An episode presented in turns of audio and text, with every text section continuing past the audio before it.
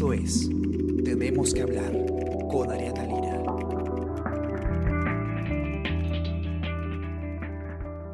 Hola a todos, ¿cómo están? Espero que hayan comenzado muy bien su día. Está con ustedes Ariana Lira y hoy tenemos que hablar de empleos, los empleos que se han perdido durante esta durísima crisis que ha generado la pandemia por el, coronavirus.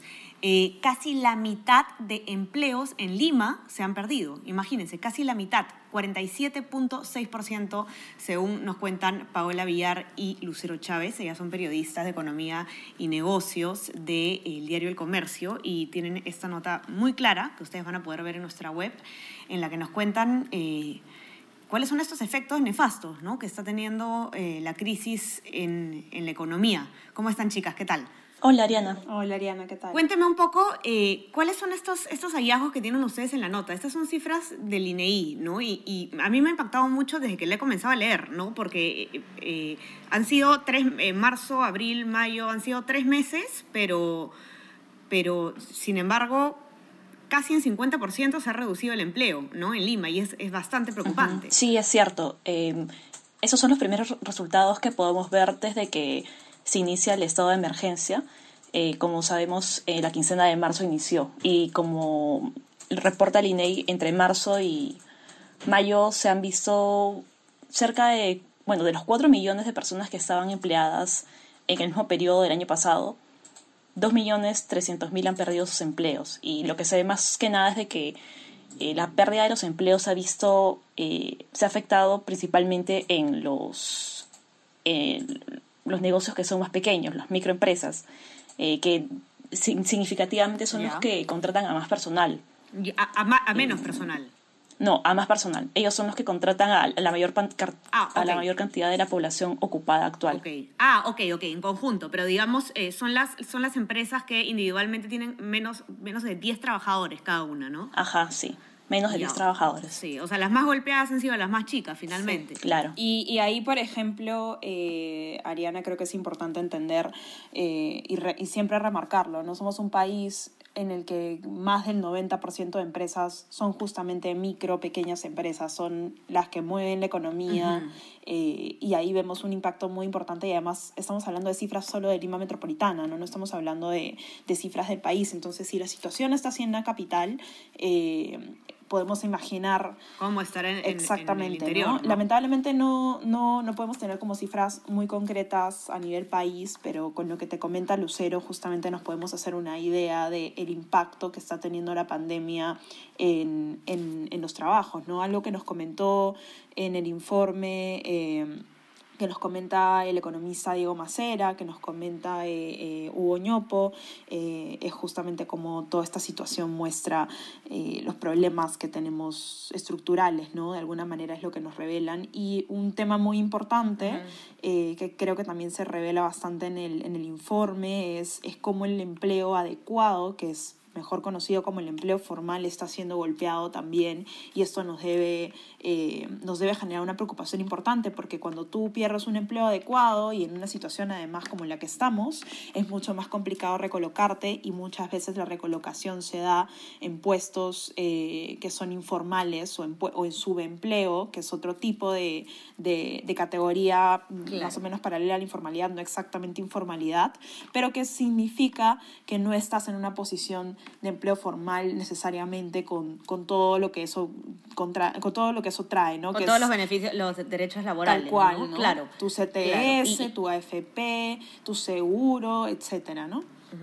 La cifra, la, cifra que, que, les dice Diego Macera es fuerte, ¿no? Que, que ya además se había, se había estado comentando, que es que si ya tenemos un, más de, un poco más del 70% de eh, población eh, trabajadora informal, puede llegar eh, la, informalidad a una tasa de 80% por esta crisis, ¿no? O sea, si ya teníamos una informalidad tan grande en el país, llegar a 80% es bastante preocupante. Sí, claro, eh, sobre todo porque van a haber, digamos, dos efectos importantes en la pérdida de trabajos en ese momento, ¿no? Por un lado, lo que se va a ver es de que eh, muchas muchos trabajadores que tal vez estaban trabajando en una microempresa formal, por ejemplo, eh, ya no se van a recolocar en un, en un, empleo de calidad, como mencionaba Paola, sino es que van a trabajar informalmente, eh, o incluso independientemente, ¿no? Que son los, digamos, emprendedores que finalmente incluso podrían eh, no tener éxito en el futuro.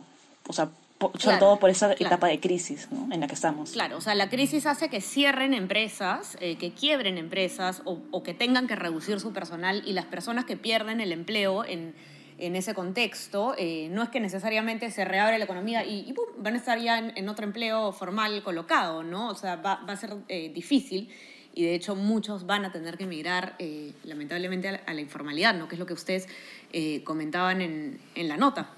Exacto, sí. Y, y, por ejemplo, ¿no? Ahí, ahí tenemos una situación que también quisiera resaltar y que es importante porque esto es un impacto directo al bolsillo de los peruanos que justamente se ven impactados esta pandemia. Para empezar, hay que anotar que estas cifras son a mayo, como mencionaste al principio, pero todavía vamos a ver una evolución y eso es importante tenerlo en cuenta. Eh, pero además está el tema de que eh, tres cuartas partes de los presupuestos de los hogares se financian a partir del trabajo, que es una, es una cifra que, que resalta Hugo Ñopu también en la nota que tenemos. Tres cuartas partes de los presupuestos de los hogares se financian a partir del trabajo. Y lamentablemente, lamentablemente, hoy tenemos un mercado de trabajo altamente disfuncional. Entonces ahí necesitamos un vuelco radical también en la legislación laboral.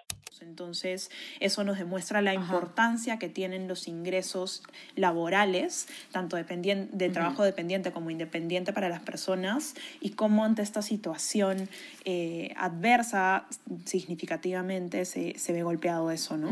Sí, sin duda. Y, y, otra cosa también que, que, me llamó la atención es cuáles son los sectores más golpeados, ¿no? Turismo y transporte. Esos son los sectores que eh, más eh, trabajadores han perdido. Y, y, son sectores intensivos en empleo, hay que anotar. claro, y que estas personas que anteriormente, por ejemplo, tenían experiencia en esos sectores, eh, probablemente esas empresas ya no vuelvan a existir eh, por haber agotado todos los mecanismos que el gobierno les ha dado, tanto este, los, los, los créditos. créditos por Reactiva Perú o por FAE-MIPE tanto por, por ejemplo, suspensión perfecta de labores, pero digamos, muchos de estos, muchas de estas empresas eh, ya han agotado estas, estos mecanismos y aún así no van a poder reabrir. Entonces, esos trabajadores... Este, ¿A dónde se van? Claro, y sobre todo están muy focalizados en sectores ya identificados como mencionaba Macera, ¿no? Este, se va a ver una reducción muy importante en, eh, en la contratación o en, digamos, que se mantengan esos empleos, así que definitivamente van a migrar a, a empleos a los que ellos no, no van a poder em, desenvolverse en su capacidad eh, máxima. ¿no? Sí, de pronto ahí surge mucho la, la, incógnita de qué va a pasar con industrias que efectivamente, eh, servicios, ¿no? turismo, que efectivamente van a estar paradas más tiempo o que en realidad van a regresar muy parcialmente, ya lo vemos, ¿no? Vemos, por ejemplo, ahora Gamarra regresando a la actividad, pero a puertas cerradas, lo que implica que no necesitas, y, y, de manera virtual, lo que implica que no necesitas a tanta gente en la cadena logística, ¿no? O sea, no necesitas a tres vendedores, no necesitas a alguien que son conocidos como los, las jaladoras, ¿no? Los jaladores que están en la puerta llamando a los clientes, incentivándolos para comprar. ¿Qué pasa con esas personas, ¿no? ¿Dónde se ¿dónde se van esas personas? Entonces, toda, toda esta como masa laboral eh, que, que, vemos justamente que está tan diversificada, eh, tan, tan dispersa, perdón, en, en, estos sectores tan intensivos en empleo, ahora estos sectores intensivos en empleo en realidad se vuelven lo opuesto debido a, a la situación. Sí, lamentable, de verdad que es bien preocupante la situación. Y paralelamente a esto, el gobierno lanza un, un plan eh, para generar, que busca generar un millón de empleos, ¿no? Arranca Perú. Arranca Perú es un programa de inversión pública que busca generar puestos de trabajo en los cuatro sectores claves de la economía, transportes y comunicaciones, vivienda, agricultura y trabajo. Suena como Reactiva Perú. Arranca Perú, ¿de qué se trata? Arranca, sí, suena como, como Reactiva Perú. Creo que, creo que todos lo hacen relacionando un poco a, nuestro sentido de patriotismo. Eh, de hecho, es un programa que busca eh, incentivar el empleo es un paliativo de empleo porque es algo temporal y, lo mencionan así, ¿no? Es algo que, que, buscan que en el segundo semestre del año genere un poquito más de un millón de, de puestos laborales. Eh, lo llaman inversión privada, lo llaman inversión pública porque, digamos, hay varios sectores en los que están inyectando recursos para realizar mantenimiento de vías, eh, construcción de ciertas, eh, de ciertas infraestructuras, aunque la, la parte real de inversión es más acotada, es en realidad están apostando más por, por gasto en algunas cosas en las que pueden aprovechar ahorita y darle trabajo a personas que no tienen, ¿no? Eh, pero sí, ahí de repente Lucero puede ampliar en, en, el tema de, por ejemplo, los sectores que vemos eh, y, y, además qué se espera de este programa, ¿no? Y pudimos también conversar con algunos expertos, pero en realidad vamos a ver qué tal, qué tal se despliega esto y, y, cómo funciona. Sí, Lucero, yo quería saber más o menos eh, eh, a qué, en qué consiste este programa así como el ABC, así para, en súper, súper simple, ¿no? Yo lo que tengo entendido es que se va a destinar eh, más de 6 mil millones de soles o son 6 mil millones de soles, me parece, ¿no? En proyectos de inversión pública. Sí, así es. Eh, y lo que se pretende hacer es eh, también al mismo tiempo cerrar algunas brechas de infraestructura que existen actualmente a nivel nacional. Okay. por ejemplo, se va a mejorar las pistas y veredas a través de este plan. y bueno, como todo, como todo plan de inversión pública, eh, eso también significa de que va a, ter, va a tener una mayor va a haber una mayor contratación de, de, puestos de trabajo. Entonces, un poco la crítica también a, a este plan, digamos, como tú mencionaste inicialmente. El propósito es que durante el segundo semestre de este 2020 se llegue a generar un millón de puestos de trabajo. Pero con las cifras que hemos visto ahora del INEI, e eh, vemos que se han perdido sola, solamente entre marzo y mayo se han perdido dos millones de, puestos. Entonces, de alguna forma... se va a remediar la situación. Claro, esto es algo, digamos, eh, temporal. Y al mismo tiempo, por ejemplo, eh, otros economistas como Macera mencionaban de que si es que se quiere fomentar la contratación un poco más intensiva de personal, lo que se tiene que hacer en realidad es eh, generar incentivos dentro del sector formal, o sea, crear realmente puestos formales de, desde la el sector privado. Claro, permanentes, ¿no? Porque, eh, claro, un proyecto de inversión eh, se tiene una fecha de vencimiento, el, el, el trabajo también, ¿no? Claro, y en el sector privado, porque lo que, es, lo que se está planteando acá es un trabajo solamente para el sector público. Claro, y por un, por un tiempo determinado, ¿no? Sin duda, sí, bueno, eh, se tendrá que, que, evaluar, me imagino, alguna especie de, de incentivo, sí, flexibilidad. Exacto, ahí es es mucho hablar de, de, lo vemos un poco en, en, un debate más macro si se quiere y que de pronto ahorita es muy complicado tenerlo, pero lo cierto es que hay mucha polarización con el tema de empleo todavía, de la protección de los empleos, la flexibilización de los empleos. Hemos visto eh, situaciones lamentables, ¿no? Eh, de, justamente cómo estamos ahora sufriendo los efectos de esta pandemia. Entonces, eh, lo que plantean también ahí los economistas es hay que tener un debate muy importante y intercambiar ideas que puedan ayudar a mejorar toda la situación, porque finalmente nos vamos a enfrentar a un, a un, a un reto enorme de, cómo se recupera eh, la, la, empleabilidad de estas personas, ¿no? Y, y, y, la reforma laboral es una papa caliente que nadie quiere tener, ¿no? Y menos si estás en una, en una crisis como la de ahora.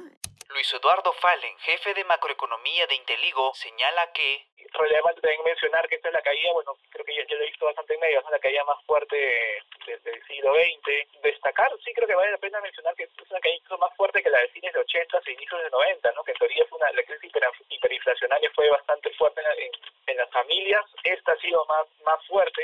Pero es algo muy necesario y va a ser ahora más necesario si la cifra de informalidad puede subir hasta 80%, ya se convierte en algo urgente también, si es que no lo era ya. Claro, eh, lo que sí me gustaría resaltar tal vez es de que eh, esos resultados vendrían a ser los peores que vamos a, encontrar este año. Es decir, eh, como te comentaba, como en marzo se inició el estado de emergencia y ya en junio se está empezando esa nueva fase de la reactivación, de alguna forma no se no, existiría una contracción en esta en la cantidad de empleos de población ocupada. Este, Entonces, se van a seguir viendo cifras este, poco alentadoras, sí. Em, pero digamos, ya hemos, ya hemos alcanzado el tope o las peores cifras que iban a haber relacionadas a pérdidas de empleo este año. Sí, ahora, sí, ojalá que así sea. Ahora, ahí yo también quisiera agregar algo y, y, lo he visto ahora más, incluso, ¿no? Eh, de hecho, vemos, es, eso es este junio ahora y, seguimos con toda esta situación de la pandemia eh, y, vemos que hay estrategias que lamentablemente se tienen que revisar, ¿no? Eh, vemos ahora que hay mucha gente en las calles, es una realidad, la gente tiene que trabajar, de algo tiene que vivir, vivimos en un país tan informal que en verdad las personas tienen que salir a buscársela a la calle y lo estamos viendo cada día más y es muy evidente que algo no ha funcionado, lamentablemente. Y y de pronto ahí sí creo que hay un importante, en las cifras hay un importante llamado de alerta también al gobierno, que creo que está actuando con este plan eh, que tienen, ¿no? De, de, de, alguna manera generar empleos el, el, próximo semestre, pero también me parece importante tener en cuenta que eh, hay que ver que esta cuarentena no siga afectando más en, en la parte del empleo, que aunque no es la parte sanitaria que es fundamental cuidarla en esta situación, es algo muy importante también para la vida de todos, ¿no? Así es. Así es, así es, sin duda. Es, una, de una más de las cosas, Paola, que, que, nos está enseñando un poco a la mala, ¿no? No un poco, un montón a la mala eh, esta, esta pandemia, esta crisis. Y, y que van a tener que, que, abordarse sin duda. Pero de verdad, chicas, muy interesante la nota eh, y muy clara también, así que los que nos escuchan entren a nuestra web, elcomercio.pe, para que puedan leerla eh, y entender mejor, eh, ver, ver, las cifras con detalle. y nada, eso. También suscríbanse a, nuestros, a nuestras plataformas. estamos en Spreaker, en SoundCloud, en Spotify, en Apple Podcast para que puedan escuchar este podcast y muchos más que tenemos. Eh, y también suscríbanse a nuestro WhatsApp, El Comercio Te Informa, para que a lo largo del día pueda ir guiándoles nuestro, nuestro contenido más importante del día.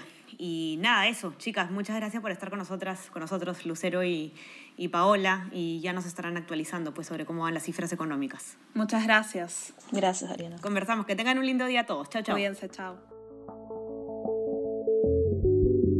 Esto fue Tenemos que hablar